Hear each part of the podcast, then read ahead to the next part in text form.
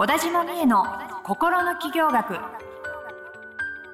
ポッドキャスト心の起業学は発信力プロデューサーの小田島美恵が個性才能の生かし方や転職の作り方自分らしい成功を実現していくためのヒントをリスナーの皆様からのご質問に直接お答えする形でお伝えしていく番組です。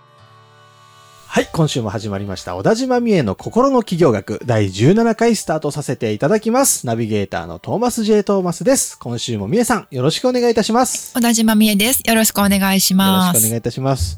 美恵さんなんかいつも綺麗にされてらっしゃいますけどあ、りがとうございます。髪の毛とかはなんかさっき聞いたら YouTube 見ながら、YouTube のヘアセット動画を見ながら、いいっすね。練習してるんですけど今ね、動画でそういうの見れるからいいですよいね。ろんなのがもう載ってるから、はい大変助かります。大変助かります。いいですね。それでね、その、ある、そのヘアセット動画を見てたら、その方は美容師さんがね、やってるチャンネルだったんですけど、はいはいその方がね、あの、ショートヘアをオーダーする女性の8割が言う言葉がありますって言ってたんですよ。うんうんうんうんなんだと思いますか？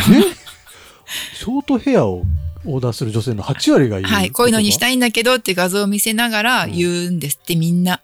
えーわかん、なんだろう。なんだろう。久しぶりなんですよねとかそういうことじゃないですか。あー切るの惜しい久しぶりみたいな。あ、惜しい。うんそれはね、あのー皆さんね、この人は、この画像の人は、うん顔が可愛いから似合うと思うんですけど、って言うんですって。みんな言うんだ、それを。それが印象的で、あの、多分これ聞いてる女性はね、わかるっていう、ー思ってると思うんですよ。もういろんな思いが伝わってきて、うんつまりその、そういうことで、あの、私は、このモデルさんみたいうんに、可愛くはないです。それは自分で分かってます。うん同じ髪型にしたら同じになれるなんて私思ってないです。でも、こういう髪型にしたいと思うんだけど、できるかな？みたいな、そういう感じ？がこもってる。るなと思って、なんか気持ちわかるなと思って、キューンとしちゃったんですよね。キューンとしちゃったんですか？キューン、なんかわかるわ、みたいな。ああー、でもなんか、でも、近いものがあるというか、僕の場合それが発信できない方になってるんですけど、はい。あの、こいつ自意識過剰だなって思われたくなくて、こういう髪型にしたいんですっていう写真を持っていけないタイプです。ああ、それもわかります。わかります。もう美容師さんのお任せでお願いしますみたいに言っちゃう。あ、そうなんですか？うんああ、でもわかる。画像も、だからあんまりやっぱし私も、あの、女優さんとか持っていけないですもん。はいはいはい、はい。一般人の、今一般人の画像いっぱいあるから、はいはいはい。そういうのをね、持って。OK で、ちょっと女優さんとかだと、んはあ、みたいに思われるんじゃないかって思っちゃいますよね。ちょっと考えちゃいますよね。はい顔が違うからって思われるんじゃないかみたいな。そうなんですよ。でも美容師さんはね、と言ってもその人に、のちゃんと顔の形とかうんうんうん髪を考えて、綺麗に似合うようにしてくれるから、はいはいまあ大丈夫だと思うんですけど、うんこっち側のね、気持ちとしてね。なんかね、どう思われるんだろうなって思っちゃいますよね。思っちゃいますねでも、堂々とまあ見せてった方がいいんでしょうね。まあイメージ伝えるためにはうん。ね、美容師さんそこまで考えてないんでしょうね。そこも、そんなことは思ってないと思います。うん。だってみんな、美容師さんは可愛くしてあげよう、かっこよくしようって思って、そこに、に意識向けてるわけだから、全然いいと思います。だしまあ、それ見せたところで、そのま、同じ、全く同じ髪型には多分きっと骨格とか髪質とかで絶対できないわけで。そこからね、その人に合わせてこう、で、アレンジしてていくわけだから、雰囲気こんな感じってのを見せるし指標としてはありですよね。ありなんでしょうね。うん口で言ってもね、全然伝わらないですからね。うんうんいや、でも俺できないな、多分。えー、そうなんですか？じゃあいつもお任せで。そうそうそう、全部、全部、あの、長さも、色も全部お任せ。色も全部お任せ全部お任せしてて。でその割には、やっぱり美容師さん、でも逆に美容師さんが考えてくれてるからなのか、うん似合ってますよありがとうございね。ます。いつもこれ、素れすごい僕めんどくさいところなんですけど、これで美容師さんが、あの、無難な方向に走るともういかなくなるんですよ。ちゃんと攻めて、あの、似合うところを、その人なりに攻めてくれる美容師さんじゃないと僕嫌で。えー、じゃあ結構美容師さんとの相性はいやー、そう。過去いろんな遍歴があるんですか？もうね、いや、一回、ずっとお世話になってた美容師さんが退職されちゃって、はい。そっからね、5、6年ジプシーでしたね。あどこ行あ。っても全然いい人に出会えず。で、やっと最近、一昨年ぐらいから、いい美容師さんに出会いまして。あの、ちゃんと似合わせを考えてくれて、そ攻め、ちょっと攻めてくちょっれと攻めてて、くれて、で、こっちのなんかノリとかも全部分かってくれてみたいな、すごいいい方に。宝ですね、はいその人は。専属スタイリスト。専属ですよ、本当に。ありがとうございますって感じです。いやいや、それぐらい大変ですよねう。ん美容室とのね、ね相性っていうのは相性ありまね。すからねはい。いやーね。でもちょっと写真持っていけるように、ちょっと鍛えます、自分を。まあ、それもやり方なんでね。持ってかないのもやり方。そうですね。はい。持ってけばきっと誰でもいいんでしょうけどね。誰でもいいことはないだろうけど、もう少し選ばなくていいんでしょうけどね、美容師さん。うんということで、うんすいません、前置きが長くなりましたが、今日の相談に移らせていただこうと思います。はい。相談です。文章力がなく、えーブログがうまく書けません。うん。読者の役に立つ情報を書こうと思うのですが、書いているうちにありきたりなんじゃないかという気持ちになってしまい、公開できません。うん。語彙力や表現力が上がる方法はありますでしょうか？ということです。ありがとうございます。あるな、これ。ブログが書けないですよ、これ。書けない。うん。どんなことが苦痛に苦手に感じるんですいや、か本当このご相談文にある通りでですね、はい。なんかこう、こういうこと発信しようと思うんだけど、あでも、で、書いてみると、うんあれなんかでも超ありきたりだな、みたいな。こんなんみんな知ってんじゃないかな、みたいな気持ちになっちゃって、下書きってやって、そのまま永遠に下書き、みたいな。ああ、そうなんですね。でもなんかそう思っても、でもブログが書きたいんだっていう気持ちでうんトライしてるっていうのは素晴らしいと思うんですよね。はいはいはい。何にもしないんじゃなくて、うんうんあと、ね、ありきたりなんじゃないかって思うっていうのも、まあうん向上心が強いというか。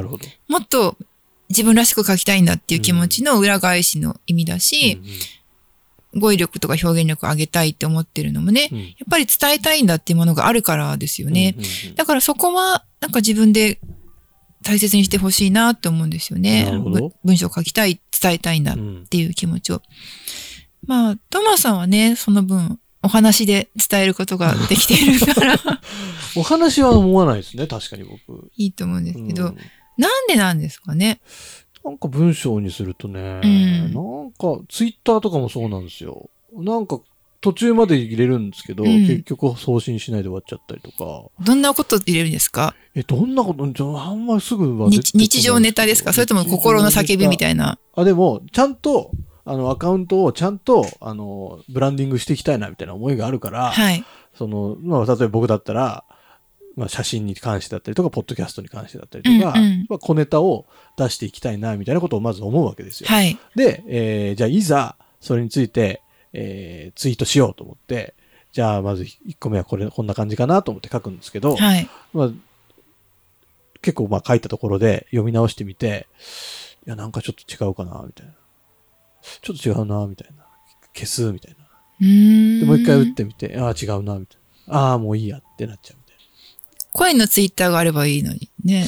な。まあね、声なら出せるかな。かな撮ってしまえさえすればね。うーん。あのーこの質問をくれた方もね、多分、向上心があると思うので、うんいろいろなことを学んできてるかもしれないって思うんですよね。うんうん文章術の本もたくさんあるし、うんうんうんで、私が今この仕事をしててうん感じるのは、あの、セオリーに縛られてうん苦しくなってる方が多いんだなっていうことなんですう。なるほど。で、大体の人がね、あの、文章術とか学んだりとか、うんあと、ちゃんとしたもの、いいものを書かなきゃいけないって思っはいてるはいはいでもなんか、例えば友達と喋るときにうん、ちゃんと喋ろうって思う人っていないじゃないですうんか。確かに。でも会社のプレゼン資料はちゃんと作らなきゃって思いますよね。うん確かに確かに。で、ブログとかもそっちのプレゼン資料の感覚に近くなってると思うんですよ。あのー毎回が。相手にこう、どう思われるんだろうか。うんうんプレゼン資料みたいに採用されるかされないか、好かれるか嫌われるうんか、みたいなうん。プレッシャーを感じていると思うんですよね。で、それがつ、それだと疲れちゃいますよね、と思うんですよねますね。なので、あの、かけてる人、発信してる人って、うん。その辺が、うん。の感覚が、あの、いい意味うでん。鈍感なんだと思うんですよ。へー。私も含めて。そうなんだ、なるほど。だからね、あの、もうちょっと、その、プレゼン、毎回がオーディション、毎回がプレゼンみたいな感覚になってるのを、うん。まあもうちょっとこうカジュアルに、うん。プライベートな感覚で、うん。友達とかね、後輩とかに、うん。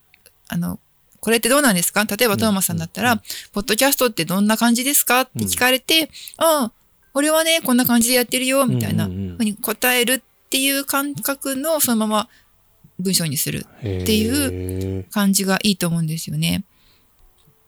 あの、なんか文章を何とかしようと思って文章術を、の本をこの質問者さんみたいな方がよ読んだりすると、えー逆に危険だと思うんですよ。うんあ、そうなんですか？本当セオリーに多分はあ縛られて、で、なんか書いてて苦しいみたいな。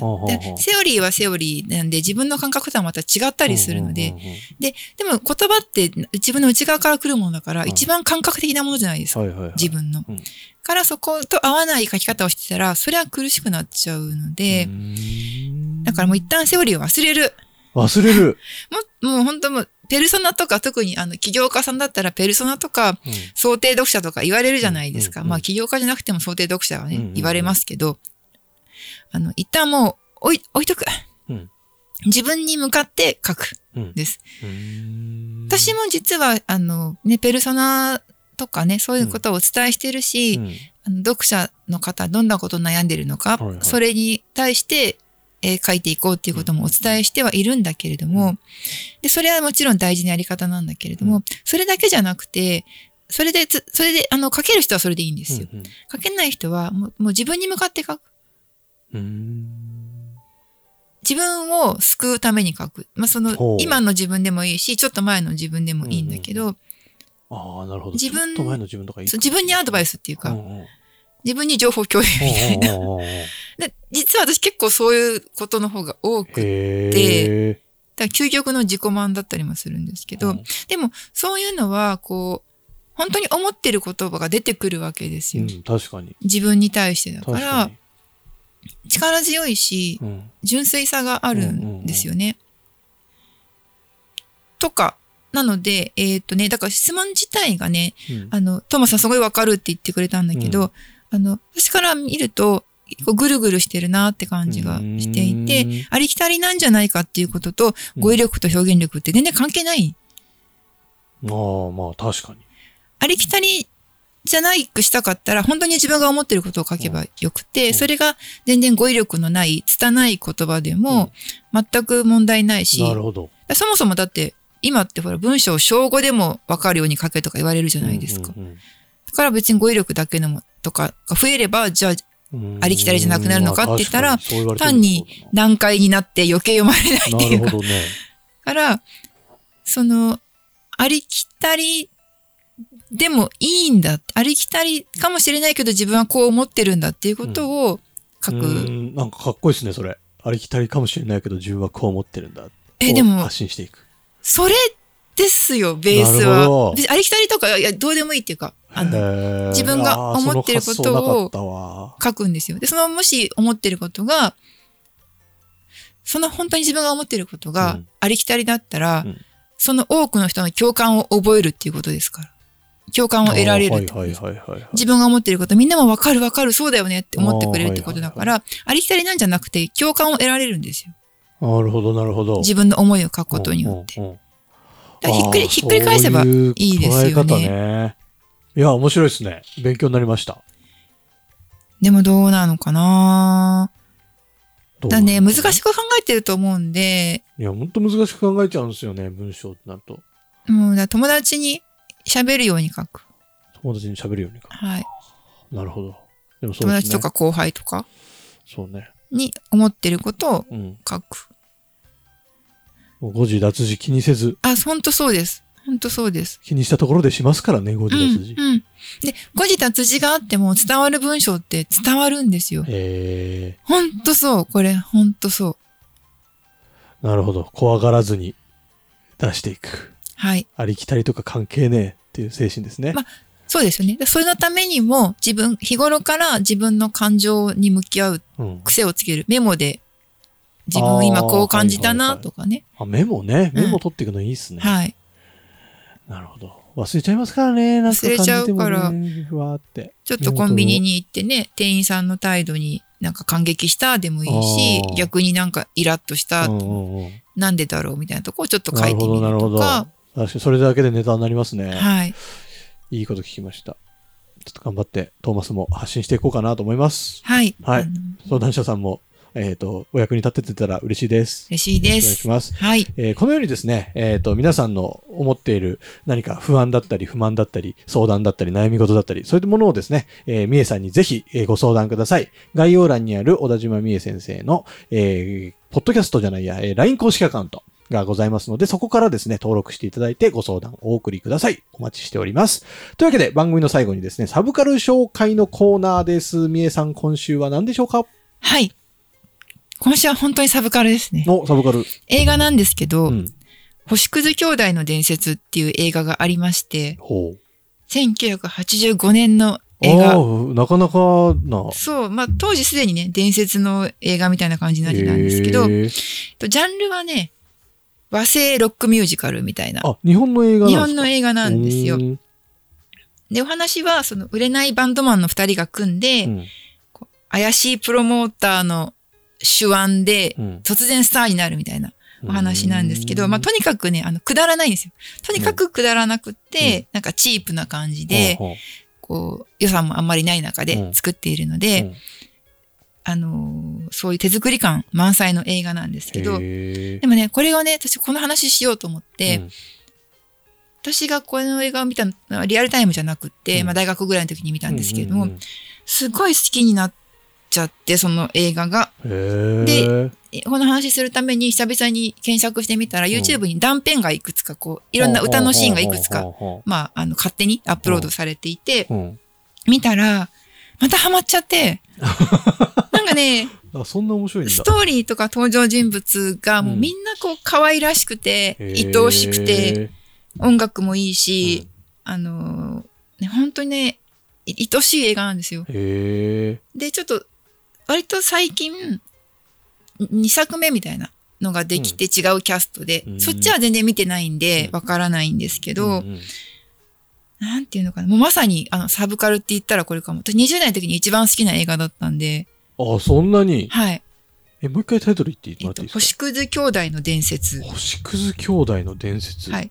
多分これアメリカでも字幕ついて、多分インディーなムービーみたいな感じで、そうなんだ一時期上映されてたと思うんですけど。監督がね、あの、手塚治虫の息子の手塚誠さんという監あ、督さんそれはすごいですね。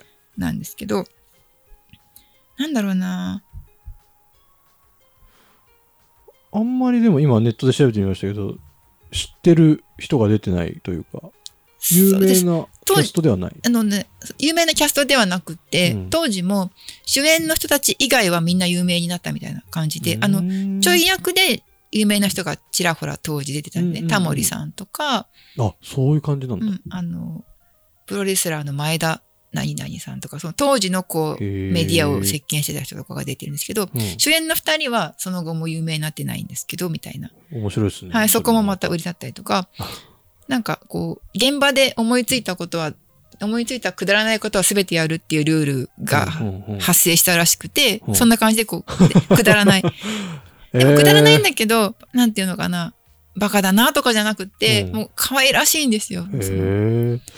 なんですかね、みえさん紹介するの全部見たくなるのは、みえさんの紹介の仕方がうまいんですかね？えー、見てください。でもね、これね、アマゾンプライムになかったんですよ。なさそう。その2作目の方はあったんだけど、うん多分そっちはあんまりちょっと私興味なくって、うんうん85年の方うんうんが、え、見ようと思ったらあれか、DVD 買うしかない普通にで DVD でどっか、私もね、さすがにね、当時のやつなんで、うん、VHS で持っていて、VHS もう見れないんですよ、私も。ああ、そうっすね。プレイヤーがないなかなかねビデオデッキがないので。DVD を買うか、ツタヤに行くか。女子私が買ったら貸します。や DVD を買ったらやっ、た。見たい、見たくなっちゃったんで、また喋ってたらあいいっ。すね。ちょっとあの、リスナーの皆さんも見たくなってると思うので、ぜひ Amazon から買ってください。はい。値段がちょっとするのかな？普通に売ってますもんね。中古じゃないもん。大丈多夫分普通に売ってると思う新んです品よね。3646円です。いいですね。はい。買ってみてください。というわけで、えー、小田島美恵の心の企業学第17回以上で終了とさせていただきます。美恵さん、今週もありがとうございました。ありがとうございました。今週のポッドキャストはいかがでしたか？概要欄にある小田島美恵 LINE 公式アカウントから小田島先生への相談をお待ちしております些細な相談でもお気軽にご連絡くださいませ。それではまたお耳にかかりましょう。ごきげんよう。さようなら。この番組はプロデュースライフブルームドットファンナレーション土屋恵子がお送りいたしました。